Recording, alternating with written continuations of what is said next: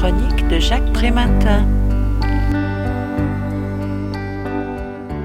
L'engagement sectaire n'est pas un chemin linéaire, ni une route rectiligne et uniforme. Il y a des embranchements, des dérivations, des avancées et des reculs possibles, des moments de fragilité et des capacités de résilience.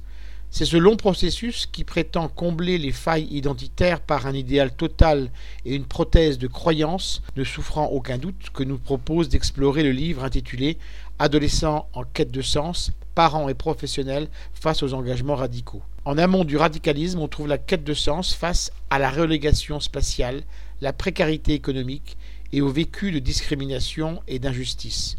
En aval, il y a la désaffiliation et le déclassement. Face à une société échouant à offrir un rêve collectif, autre que la marchandisation articulée à une crise d'autorité et de légitimité, les recruteurs islamistes savent exploiter les fragilités psychologiques qui en résultent. Ils proposent un contre-système opposant la frugalité à l'opulence, la pudeur à la sexualité agressive, la spiritualité au matérialisme. Surfant sur une quête de reconnaissance, ils utilisent des messages simples, clivant le monde en vrai-faux, pur, impur, bien, mal, eux, nous, s'appuient sur l'attirance pour le risque identifié comme manière d'affirmer sa valeur et séduisent par la promesse d'appartenance à un groupe exceptionnel parce qu'élu. Deux populations particulières apparaissent sensibles à cet embrigadement.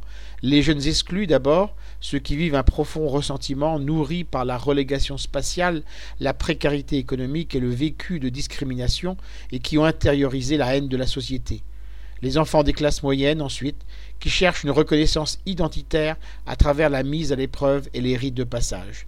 Je rappelle le titre de l'ouvrage, Adolescents en quête de sens, parents et professionnels face aux engagements radicaux. Les contributions des auteurs ont été réunies sous la direction de Daniel Marcelli et Anne Lanchon.